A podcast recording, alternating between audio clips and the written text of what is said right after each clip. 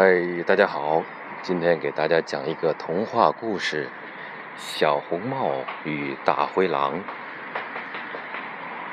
呃，话说，在一个月黑风高的夜晚，小红帽在一个森林里漫步。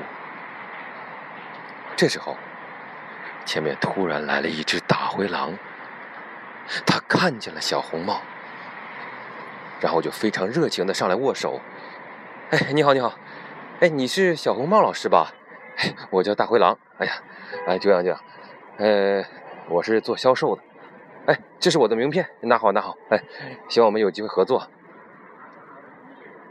小红帽一看说：“哦，你好，你好，你是做销售的是吧？哦，那我们是有机会合作的呀。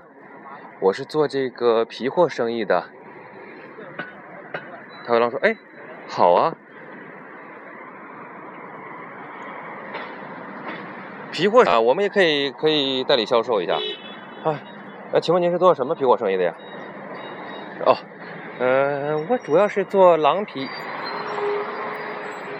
哦，呃，这个小黄毛老师啊，呃，反正我们联系方式也留了，我这边可能还有点业务要谈。行，我们有机会合作啊。哎，谢谢你，谢谢你，我们再联系啊。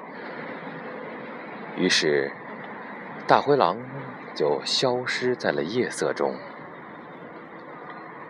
今天的故事讲完了。